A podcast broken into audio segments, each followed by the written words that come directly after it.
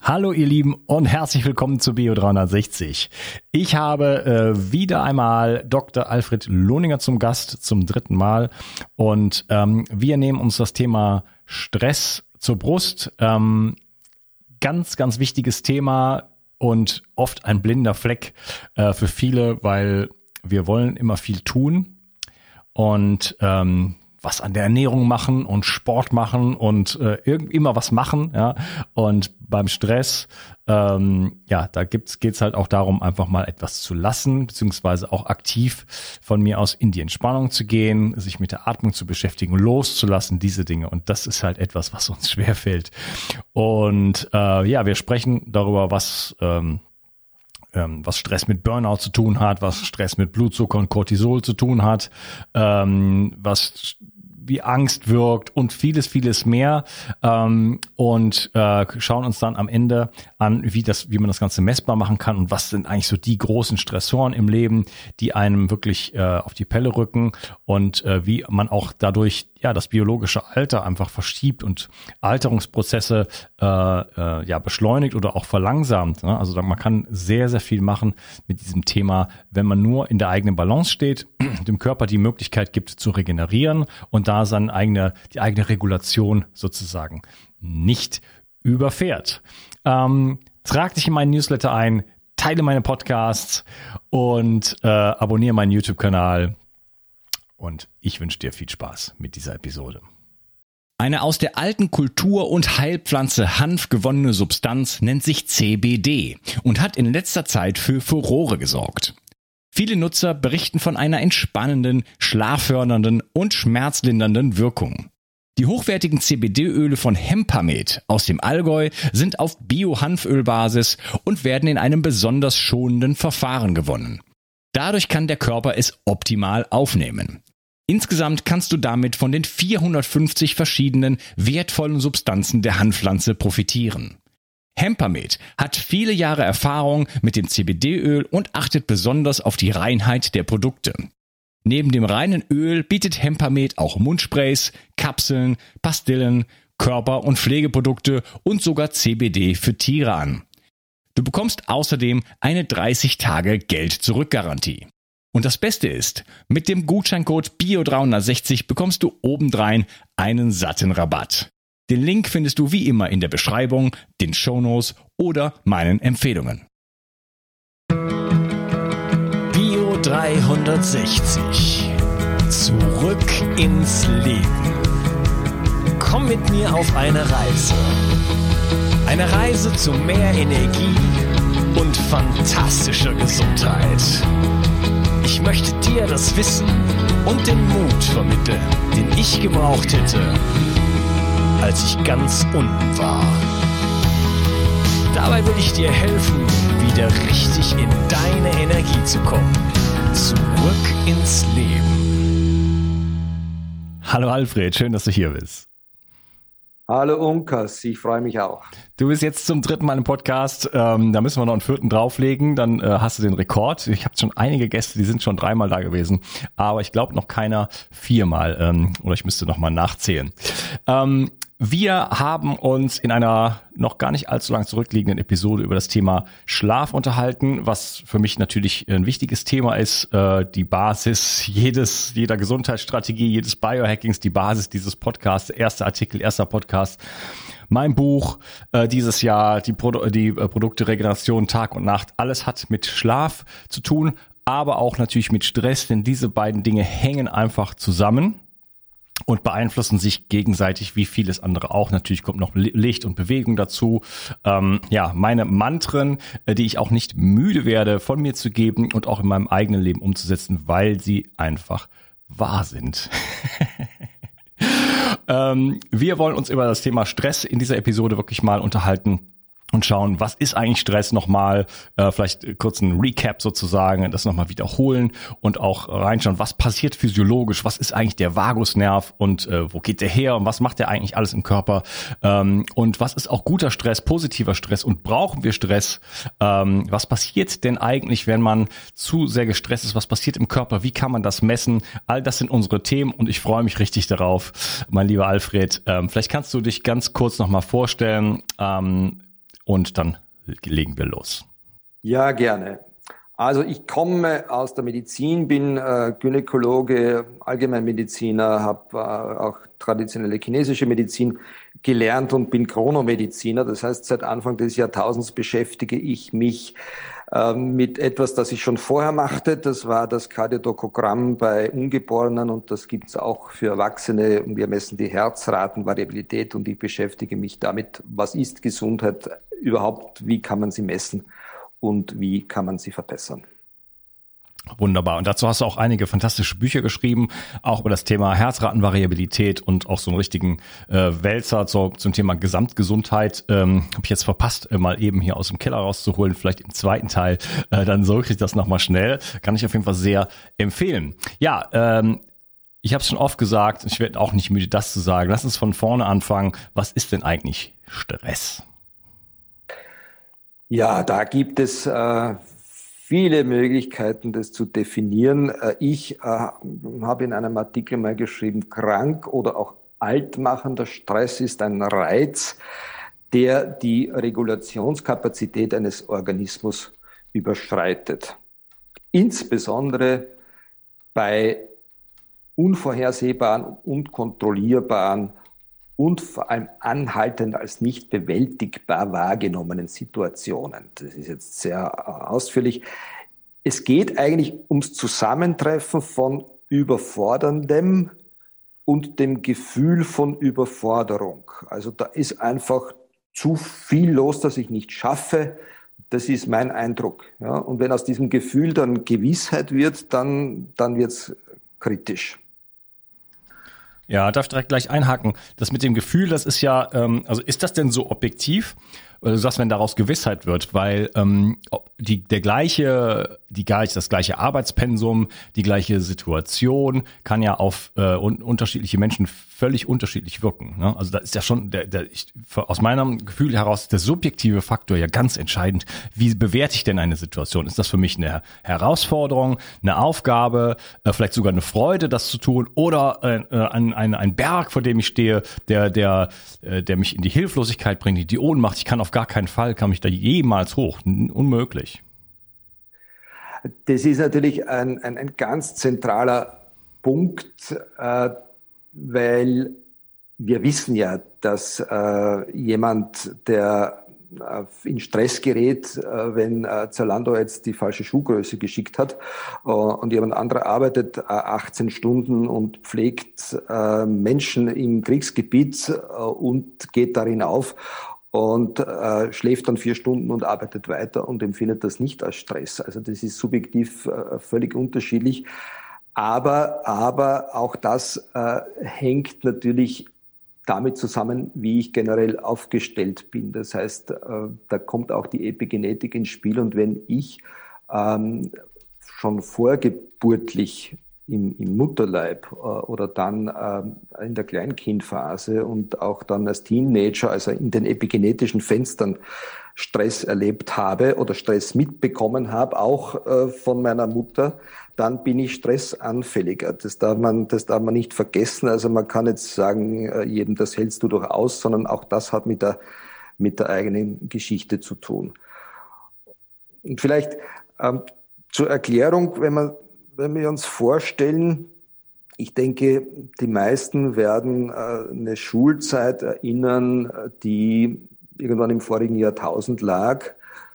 Und wie denn das so war in den, in den 90ern, in den 80ern, in der, in der Vor-Internet-Zeit und mit dem Stress und mit den Aufgaben und mit Mathe und mit äh, Fremdsprachenunterricht und mit ähm, Arbeiten und mit Abi und Vorbereitung.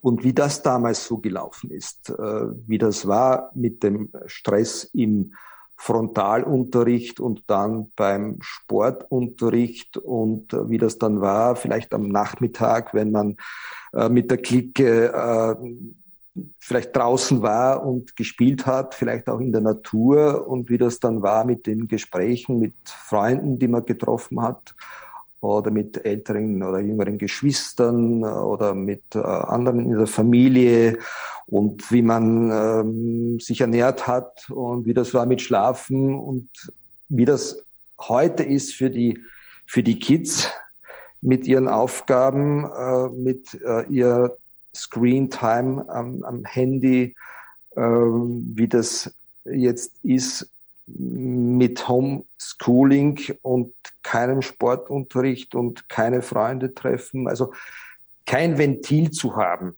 ja, um jetzt Druck abzulassen. Übrigens, äh, neuester Gesundheitsreport des, des äh, deutschen äh, Krankenkassendachverbands. Noch nie sind die Menschen so viel gesessen äh, wie jetzt. Äh, bis zu zehneinhalb Stunden, vor allem die Jugendlichen, sitzen. Ja. Und das äh, hauptsächlich vor dem Computer. Und dann noch vorstellen, wie viel Zeit man noch beim Essen sitzt oder, oder liegt und vielleicht vor dem Bildschirm und wie viel man noch schläft und wie viel Zeit dann übrig bleibt, um zu stehen oder vielleicht zu gehen oder gar zu laufen oder mit dem Rad zu fahren. Also das ist natürlich entsetzlich. Und äh, allein dieses Bild, ja, äh, der Stressor und was man sonst noch tut im Leben, ohne jetzt bewusst Stress zu bekämpfen oder abzubauen, sondern das ganz normale Leben, das dazu führt, dass man den Stress anders wahrnimmt. Also alleine die Umstände unseres Lebens heute und wie wir damit äh, zurechtkommen, ist einfach sehr weit weg von, von artgerechter Haltung. Ja, ja, also du hast äh, jetzt schon viele Punkte angesprochen. Ich will mal einen Punkt vom Anfang rausgreifen, ähm, den ich sehr spannend finde. Du hast gesagt, äh, krankmachender und altmachender Stress ist der Stress, der die eigene Regulation überschreitet. Das heißt, ich habe immer eine gewisse Kapazität, mich wiederherzustellen. Das Leben ist ja immer ein Wandel, ein dynamischer Prozess. Ja, und es gibt immer Zerstörung den ganzen Tag, in jeder Zelle, sofort. Ja, jeder, jeder Stoffwechselprozess erzeugt freie Radikale. Äh, wenn ich in die Sonne gehe, was ich gerne mache, dann äh, habe ich auch da äh, oxidativen Stress, freie Radikale in den Zellen und so weiter. Das muss immer auch kompensiert werden durch, äh, durch Regulation. Das heißt, der Körper ist in der Lage, immer alles, alles Mögliche zu reparieren. Wir wissen ja, der Körper ähm, äh, ja, regeneriert sich alle sieben Jahre komplett neu. Da ist dann keine einzige Zelle mehr die gleiche. Viele äh, an anderen Stellen, wie zum Beispiel im, im Dünndarm oder anderen äh, Gebieten, äh, dauert es gerade mal drei Wochen, bis da keine Zelle mehr am selben Platz ist. Ne? Und Witzigerweise äh, haben wir dann trotzdem immer dieselben Narben und, und Pickel und was weiß ich an der gleichen Stelle. Äh, da, das Spiel, das, das hat doch noch andere Gründe. Aber äh, trotz alledem, äh, das ist nachgewiesen. Und diese Regulation, in dem Moment, wo wir die überfahren, ja, äh, da haben wir ein Problem und werden dann alt, krank und was weiß ich, äh, weil dann ist, fallen einfach auch die ganzen Stoffwechselprozesse und Reparaturprozesse irgendwo flach, weil der Körper ist einfach nicht mehr dazu in der Lage. Und äh, das ist natürlich etwas, was man vermeiden sollte. Und das wird natürlich immer schwieriger in einer Welt, äh, wo, und du hast es jetzt gerade angesprochen, auch jetzt, du hast jetzt das Beispiel Kinder genannt, aber das betrifft natürlich die Erwachsenen ebenso. Äh, bei den Kindern ist es nur noch mal dramatischer. Ähm, wo Bewegung immer weniger wird und wo da, dadurch dann, du hast gesagt Screen Time, das ist dann natürlich noch mehr Blaulicht-Exposition. Ähm, das Blaulicht, es ist ja nicht nur das, das, das blaue Licht, das uns wach macht, Melatonin abbaut und wir dann schlechter schlafen können, dadurch wieder gestresst sind und so weiter, sondern ähm, es ist auch das Flimmern dieser ganzen LED-Leuchten äh, äh, und so weiter was auch sehr, sehr schädigend auf die Mitochondrien wirkt, auf die Makula, äh, Makuladegeneration und solche Sachen kommen dann äh, einfach vermehrt vor. Ähm, das heißt, wir verlieren weiter Energie, die auch wieder dazu führt, dass wir wieder passiver werden und so weiter. Das ist immer so, ein, so eine Negativspirale und ähm, ja, dann essen wir mehr, äh, essen anders. Ne? Das ist ein ganz anderes, ganz anderes Lebensprofil sozusagen. Ne? Und wir haben weniger Austausch. Das Spiel mit den Kindern draußen. Also meine Jugend war noch so, wie du sie beschrieben hast. Ne? Das ist vielleicht auch nicht der ideale Weg. Also ich kritisiere das Schulsystem und so ja, durchaus. Aber meine Schule hört zum Beispiel um entweder um 12.30 Uhr oder um 13.20 Uhr auf. Na, meine Tochter, jetzt haben wir sie nämlich aus der Schule rausgenommen, aber die, die ging dann bis 5 Uhr in die Schule. Ja. Und ähm, ja, das heißt, äh, da sind wir einfach weit, weit weg von, von natürlichem Leben. Und äh, das ist ja hier so ein bisschen meine Mission, äh, das immer wieder ins Gedächtnis zu rufen, sage ich jetzt mal, äh, dass wir unser, dass wir das natürliche Leben heutzutage simulieren müssen oder auch versuchen müssen, da wieder äh, so, so weit wie möglich hinzukommen. Ähm, ja, was passiert denn eigentlich jetzt, wenn ich so ein bisschen detaillierter, wenn ich jetzt anfange, meine Regulation zu überfahren? Was passiert dann im Körper? Äh, was für Prozesse finden da statt? Vielleicht können wir da so ein bisschen mal ein paar Details aufmachen, äh, damit das noch verständlicher wird. Denn ich denke immer, das ist auch von Anfang an meine Mission, wenn man Detailwissen hat, sagt man, wow, jetzt habe ich das verstanden. Ne? Wie in meiner Zucker-Episode beispielsweise mit Dr. Johannes Koy, die auch sehr, sehr gut angekommen ist. Da haben ganz viele gesagt, wow, jetzt habe ich das endlich verstanden mit dem Blutzucker und so weiter äh, jetzt, jetzt ähm, mache ich endlich mal Nägel mit Köpfen. Wie du äh, richtig sagst, die äh, Session mit, mit Johannes Koy ist fantastisch und die ersten beiden Teile äh, muss man sich eigentlich ein paar Mal anhören, damit man das versteht, weil das ist ganz zentral. Also die, die Geschichte mit Zucker und äh, die Rolle des Insulins generell ist einfach eine, eine Hauptachse. Ähm, wo man auch sehr gut Zugriff hat, ähm, nämlich zu intervenieren auf einfachste Art und Weise. Ähm, mach 816, ja, also intermittierendes Fasten ist, ist genial äh, für den Gesamtorganismus. Und da geht es um Entlastung. Äh, und äh, das ist auch bei, bei Stress entscheidend. Das ist nicht der Stress, sondern was du daraus machst und wie du damit umgehst. Und das geht eben in der Verarbeitung. Und wenn diese Phasen äh, nicht funktionieren, dann äh, funktioniert es nicht mehr. Und auch jetzt der Connex zu, äh, zum Stoffwechsel und, und, und ähm, zum Johannes. Äh, Stressbelastung führt auch zu Veränderungen der Hirn-Darm-Achse.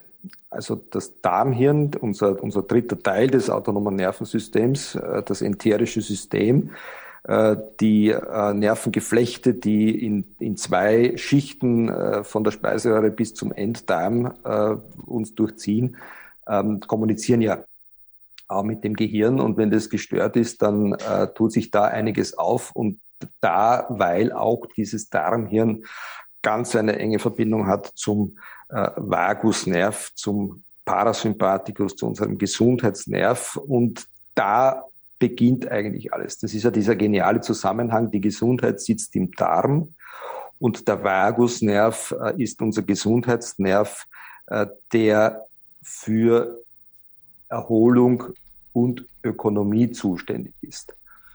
Und der wird aktiviert in der Atempause und beim Ausatmen. Und wenn ich nicht mehr ausatmen kann und gar nicht mehr atmen kann, weil ich so viel Stress habe, Übrigens auch, wenn ich Schmerzen habe oder wenn ich depressiv bin oder wenn ich Angst habe, dann bricht mir dieser Vagusnerv weg.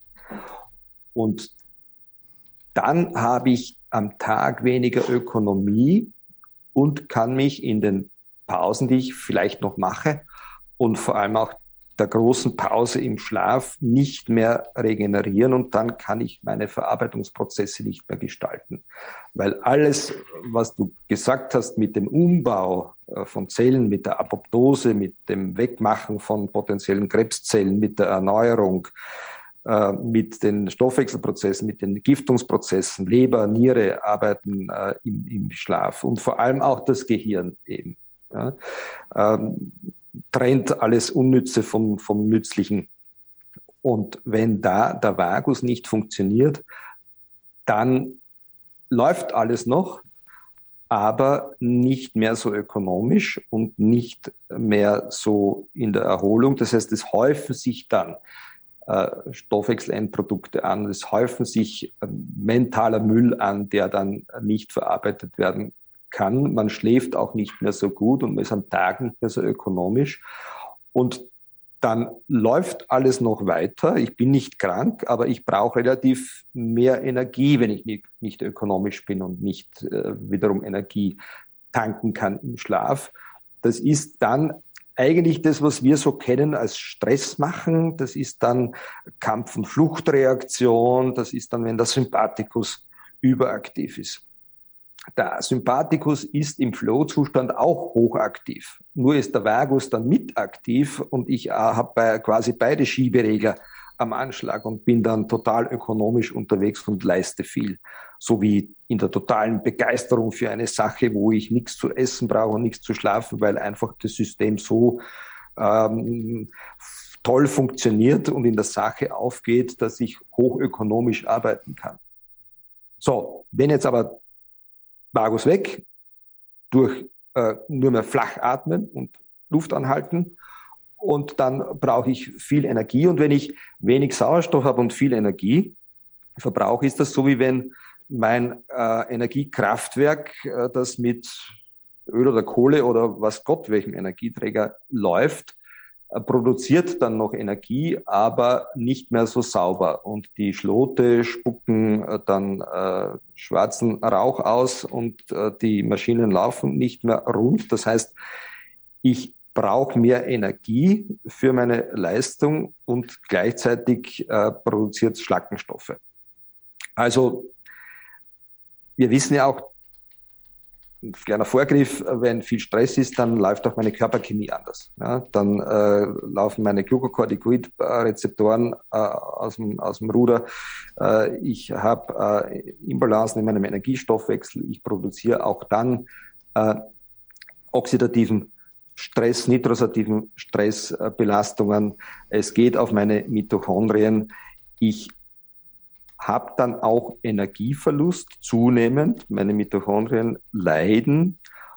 Und da wäre es dann, aber zu dem kommen noch, was man tun kann, um, um dem zu entgehen, auch in diesem Stadium. Aber wenn es weitergeht, dann greife ich meine letzten Energiereserven an und die liegen äh, in der Muskulatur, weil da ist äh, Glykogen gespeichert, aus dem dann wieder Zucker gemacht wird, der verbrannt werden kann. Und da liegen auch meine großen Eiweißdepots, die dann angegriffen werden. Und wenn der Stress lang genug andauert, und wir wissen das vom, vom Burnout, äh, der limitierende Faktor ist bei jeder chronischen Erkrankung der Verlust von Muskelmasse und die sogenannte Sarkopenie, egal ob ich äh, krebskrank bin und Chemotherapien habe oder Burnout oder eine Drogenkarriere äh, oder sonst eine konsumierende Erkrankung, letztlich geht es auf die Muskulatur. Das kann man ja auch messen. Und so läuft die Kaskade. Deswegen ist es ganz, ganz wichtig zu wissen, wo beginne ich, äh, wenn ich gestresst bin, um dem entgegen zu wirken und was kann ich machen, wenn es schon fortgeschritten ist. Ich glaube, über das werden wir sicher jetzt dann auch noch sprechen können. Mhm. Ja, du hast jetzt wirklich mir eine Million Stichpunkte gegeben. Vieles, über das ich auch übrigens äh, Sarkopenie und das ganze Thema hier in Zurück ins Leben geschrieben habe, äh, da ging es auch darum, halt Muskeln aufzubauen, weil ähm, sprechen wir vielleicht gleich noch drüber, dass Muskeln nicht nur einfach von mir aus schön aussehen, sondern und, oder praktisch sind, weil man Sachen bewegen kann in der physischen Welt, sondern äh, weil sie auch Glykogen speichern, weil sie den, den, den Stoffwechsel verbessern, weil sie einen aus der Insulin, Insulinresistenz äh, herausholen und weil sie ein Aminosäurendepot darstellen, was einem zum Beispiel, wenn man mal eine Infektion bekommt oder mal äh, drei Wochen Durchfall hat, weil man irgendwo in Tansania, äh, keine Ahnung, äh, kleine Fische auf dem Markt gegessen hat, ähm, dass man da äh, dann auch da wieder rauskommt aus der Situation, wenn man einfach Reserven hat. Ja? Und über diese Reserven hast du gerade gesprochen. Ja. Was ich ähm, auch nochmal ansprechen. Ja, dazu, weil, weil, das, weil, das, weil das so wichtig ist und weil, weil wir, also im Anschluss, es springt, es schwingt immer noch äh, deine, deine Session mit äh, Johannes Koi mit äh, und mit Diabetes. Das ist ja, das ist ja die Geißel, ja, also die, die großen Geißeln und die häufigsten Diagnosen äh, bei uns, äh, auch stressbedingt, äh, sind ja der, der Bluthochdruck und äh, der Rückenschmerz äh, und dann noch die Adipositas und die, der Insulinstoffwechsel. Und wenn du dich bewegst, dann, dann ist mir zum Beispiel, wenn du mit dem mit, mit diese, diese Studie mit, mit Studierenden, äh, denen man Zuckerlösung gegeben hat, um dann Blutzuckerspiegel zu messen.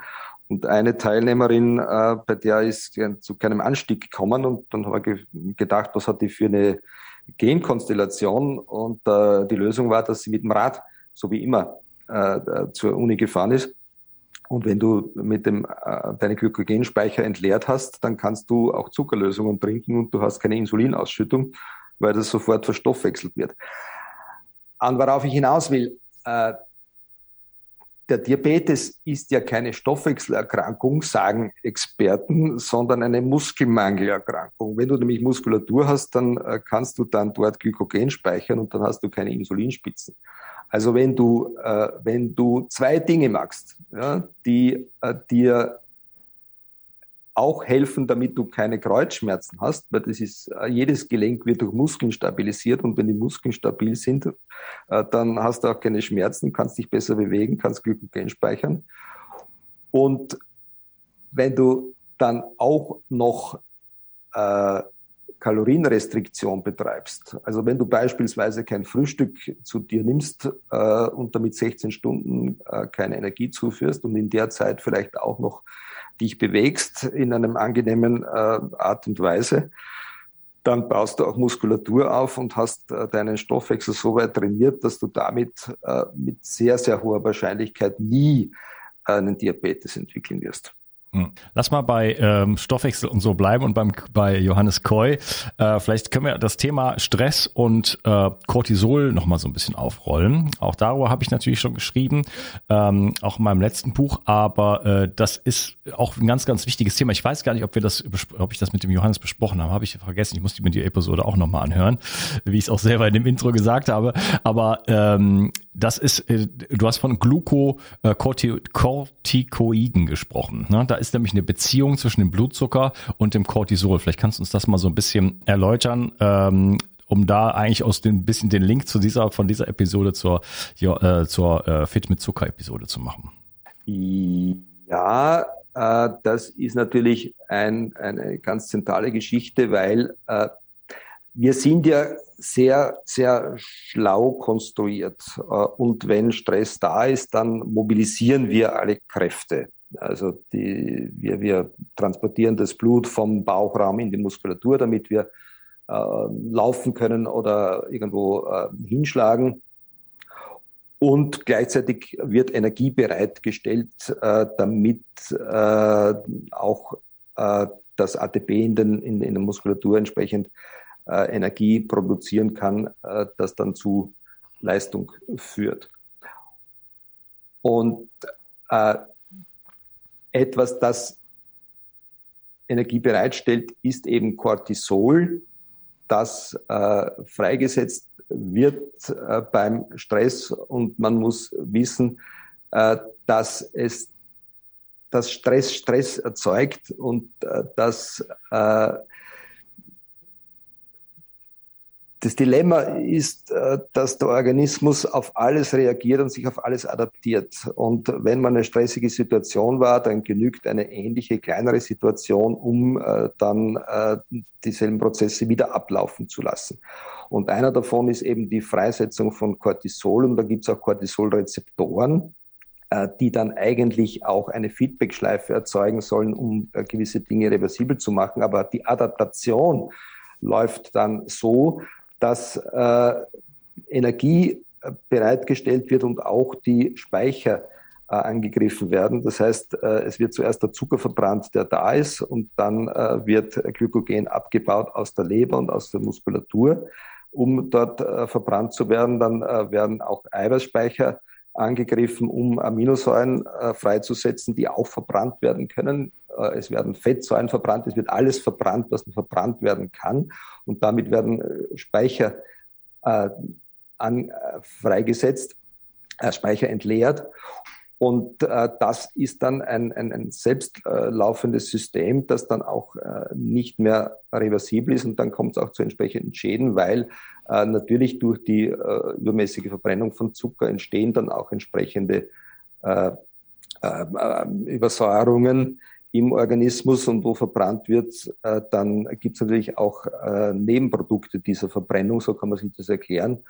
Und das äh, zieht dann einen Rattenschwanz an Veränderungen nach sich, weil äh, zum Beispiel diese berühmte ähm, Stressachse vom, vom Hypothalamus über die Hypophyse im Gehirn dann an die Nebenniere äh, auch äh, so wirksam ist, dass auch die Nebenniere leer wird und damit die Stresshormone weniger und damit die, die Leistung so weit absinkt, äh, dass dann in dem Cocktail mit äh, Übersäuerung und mit freien Radikalen dann auch letztlich Gewebe und Organe geschädigt werden können.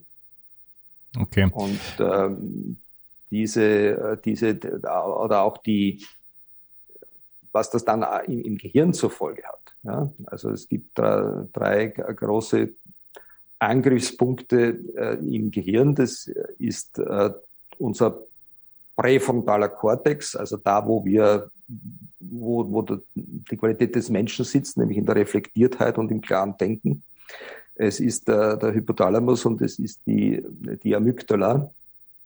Und die profitiert als einzige davon. Das ist nämlich unser Angstzentrum, könnte man sagen. Und äh, dieses Areal wird durch chronischer Stress wirklich auch größer morphologisch. Das heißt, wir sind dann äh, so, so ähm, C-mäßig stark auf, auf Angst konditioniert und funktionieren gut über Angst. Und gleichzeitig wird aber die übrige Emotionalität zurückgefahren und vor allem auch unsere Reflektiertheit. Das heißt, äh, das ist dann auch morphologisch wirklich so, dass das klare Denken äh, bei, bei Stress aussetzt. Und äh, das führt dazu, dass der Stress auch weiter aufrechterhalten wird. Das ist vielleicht auch überlebensnotwendig, dass man nicht lange nachdenkt, sondern einfach agiert, um dem Stress äh, entkommen zu können.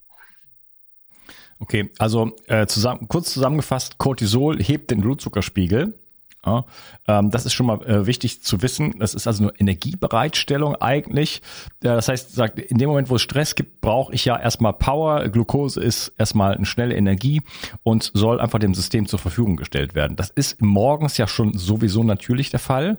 Das ist ja auch erstmal also alles nicht schlecht, da ist nichts böse dran oder so, sondern wir haben morgens äh, einen Peak im Cortisol und das ist überhaupt der Grund, warum wir aus dem Bett kommen. Nur wenn ich ähm, diesen äh, wenn ich zu viel Stress in meinem Leben habe, dann äh, überfordere ich meine Nebennieren und die können auch irgendwann kein Cortisol mehr bilden. Das heißt, am Anfang habe ich so eine Cortisolkurve, die ist so flach über den ganzen Tag, weil ich den ganzen Tag äh, unter Stress stehe und ähm, das führt dann äh, unter anderem auch in die, äh, ja, in, äh, ich sag mal, äh, metabolische äh, Schwierigkeiten, wie zum Beispiel halt Insulinresistenz vor allen Dingen in Verbindung mit äh, keinem, keiner Bewegung, keinem Ausgleich. Ne? Das sind alles Sachen, die zusammenspielen. Und ähm, aber dann irgendwann halt auch in die Nebennierenschwäche und dann ist das Cortisol, war es vorher ganz oben, jetzt ist es plötzlich ganz unten, dann komme ich überhaupt nicht mehr aus dem Quark. Ne? Und dann bin ich irgendwo, komme ich in diesen äh, äh, Raum von, von, von chronischer Müdigkeit und so weiter. Ne? Das heißt, da geht's auch immer wieder um Ausgleich und da gibt's kein Gut und kein Böse, ähm, genau wie die schwarzen Tasten auf dem Klavier auch nicht böse sind, sondern im aus im Wechselspiel sozusagen stehen und äh, wir brauchen halt einfach eben diesen diesen Ausgleich zwischen zwischen auch einer Belastung. Zum Beispiel, ich mache morgens halt immer so meine so, sogenannte morgendliche Aktivierung und äh, gehe damit kurz auch mal einfach äh, so ein bisschen an meine Leistungsgrenze und verbrauche damit zum Beispiel Glykogen in meinen Muskeln ja, um auch das, das jetzt zur Verfügung stehende, die zur Verfügung stehende Energie, die in meinem Blut sozusagen rumschwimmt, durch einen etwas äh, höheren Blutzuckerspiegel auch zu nutzen. Denn äh, traditionell muss man sich ja darüber klar sein, dass dieser, dieser, dieser, dieses Cortisol-High am Morgen ja dazu dienen soll, dass wir in Fahrt kommen und nicht damit, damit, dass wir uns irgendwie an den Frühstückstisch setzen, äh, drei Toast essen und danach äh, mit dem Auto in die Arbeit fahren und uns dann an den Rechner setzen. Genauso ist es. Das ähm, ist ja auch so, dass anhaltende Cortisolausschüttung eigentlich dafür verantwortlich gemacht wird, äh, dass äh, diese Schäden, wirkliche Zellschäden äh, im Hippocampus, äh, im Gehirn und im limbischen System, also in dem, wo die Erinnerung äh, sitzt und äh, unsere Emotionen, damit die Gedächtniskonsolidierung und die räumliche Orientierung beeinträchtigen. Ja, und das weiß man vom chronischen Stress, dass man sich dann nicht mehr zurechtfindet, im wahrsten Sinne des Wortes. Und natürlich der Zusammenhang äh, mit anhaltend hohen äh, Blutzuckerspiegeln und dann äh, dem ständig erhöhten Insulin, der Insulinresistenz und dem, was dann äh, da gemacht wird. Also alles gut gemeint, aber wenn ich nicht adäquat reagiere, dann funktioniert es nicht. Man kann sich das so vorstellen, mit der, mit der Gewöhnung an, an, an äußere Gegebenheiten, wie du gesagt hast, äh, du stehst auf äh, morgens, Cortisol ist noch hoch und äh, dann äh, machst du dir einen Toast und drückst einen Kaffee aus der Maschine, gehst zum äh, Elevator, zum Aufzug und fährst in die Tiefgarage, steigst ins Auto, fährst äh, zum Büroturm, früher noch, jetzt ins Homeoffice. Also du fährst nicht, aber du fährst dann mit dem äh, Fahrstuhl hoch, gehst ins Büro und sitzt dann einige Stunden und äh, dein äh, Neokortex im Gehirn äh, macht sich Gedanken, wie er jetzt mit dem Stress fertig werden kann, weil es ist einfach überbordend viel äh, zu tun und der Stress ist groß und du magst aber nicht, was du eigentlich machen äh, solltest, nämlich diesen Stress abbauen, indem du äh, ihm äh, entgehst und dem Säbelzahntiger davonläufst oder äh, ihn äh, besiegst, äh, sondern du bleibst sitzen und denkst nach. Und äh, deine Körperchemie spielt verrückt, weil eigentlich bist du auf äh, Fight or Flight konditioniert dann äh, hast du äh, große Sehnsucht nach Energie, also Zucker, und äh, schmeißt dir deine äh, Leckis rein und deinen Kaffee mit, äh, mit, mit Zucker und dann kommt noch die Pizza zu Mittag und du bleibst sitzen und arbeitest weiter mental und machst körperlich nichts. Und äh, dann kommst du irgendwann nach Hause und hast das Gefühl, jetzt äh, musst du äh, noch äh, raus und Sport machen und nimmst die Laufschuhe und die Pulsuhr und läufst die Runde äh, noch schneller als sonst. Und dein System, das die ganze Zeit äh, die Wahrnehmung hat, der Säbelzahntiger hat jetzt die Wahrnehmung, jetzt muss ich ihnen davonlaufen, weil es geht ums nackte Überleben. Du läufst wirklich schneller, kommst nach Hause und äh, das System äh, kriegt mit, das war jetzt verdammt knapp und bleibt kampfbereit die ganze Nacht. Du schläfst schlecht und machst nächsten Morgen das Gleiche. Und im anderen Fall bist du so äh, fertig, dass du nicht mehr laufen gehst, sondern äh, dir nur noch irgendeine Zucker- oder Alkohollösung reinstellst und äh, vor dem Fernsehschirm einschläfst und es geht so weiter. Also völlig äh, gegen das, was du eigentlich machen solltest. Wenn du nämlich kurz mal äh, das Stiegenhaus äh, raufläufst im Bürohaus oder mal für eine kurze High-Intensity-Intervall ein paar Minuten investierst, hast du deinem System gesagt, du bist der Hero und bist nicht auf der Flucht und die gesamte Körperchemie und dein äh, gesamter Hirnstoffwechsel läuft in einer anderen Bahn. Aber das wissen viele nicht und noch mehr tun es nicht. Und das wäre ein, eine ganz einfache Möglichkeit, äh, mal schnell auch wirksam äh, diesen Stress abbauen zu können. Wunderbar. Ähm, ja, du hast äh, noch einige andere Sachen angesprochen. Ähm, dass auch oxidativer Stress entsteht, nitrosativer Stress und auch die Mitochondrien leiden. Ähm, ich würde aber gerne äh, an dieser Stelle den Podcast unterteilen und auch im nächsten Teil nochmal äh, auf das Thema Atmung zu, gerne zu sprechen kommen. Äh, denn du hast gesagt, hier haben wir auch einen ganz wichtigen Reiz sozusagen für den Vagusnerv und äh, das interessiert mich dann sehr und natürlich sprechen wir im weiteren Teil auch, äh, wir sprechen über Burnout, äh, wir sprechen über äh, Eustress, wir sprechen darüber, wie man es messen kann, was sind so die Stressoren eigentlich äh, die einen, wie kann man selber herausfinden, was einem am, am schädlichsten, äh, was für einen am schädlichsten ist. Ihr habt mich verstanden. Schön, dass du dabei warst und ich freue mich auf den nächsten Teil mit dir. Mach's gut, tschüss. Danke, Lukas. Der Schlaf ist die Gesundheitsstrategie Nummer eins. Und doch schlafen 80 Prozent der Deutschen schlecht. Wer schlecht schläft, hat ein deutlich höheres Risiko für Herz-Kreislauf-Erkrankungen, Diabetes, Übergewicht, Krebs und Alzheimer. Außerdem leiden unter einem schlechten Schlaf vor allem die gute Laune, die Begeisterung, das Energieniveau, kurzum das ganze Leben. Daher gibt es keine wichtigere und gewinnbringendere Strategie, als sich um den eigenen Schlaf zu kümmern. Leider steht dein Schlaf heutzutage von vielen Seiten unter Beschuss. Und so musst du wieder lernen, deinen Schlaf zu schützen und zu pflegen. In meinem Buch Richtig Schlafen bekommst du nicht nur kompakte Informationen, sondern vor allen Dingen jede Menge Praxistipps, sodass du von Anfang an davon profitierst und deinen Schlaf Stück für Stück jede Nacht verbessern kannst. Dabei ist der Schlaf nicht nur die effektivste Gesundheitsstrategie, sondern auch die günstigste. Kümmere dich jetzt um deinen Schlaf. Du wirst es nicht bereuen. Den Link zu dem Buch findest du in der Beschreibung und natürlich auf meiner Webseite unter Bücher. Bio 360. Zurück ins Leben. Komm mit mir auf eine Reise. Eine Reise zu mehr Energie und fantastischer Gesundheit. Ich möchte dir das Wissen und den Mut vermitteln, den ich gebraucht hätte, als ich ganz unten war. Dabei will ich dir helfen, wieder richtig in deine Energie zu kommen. Zurück ins Leben.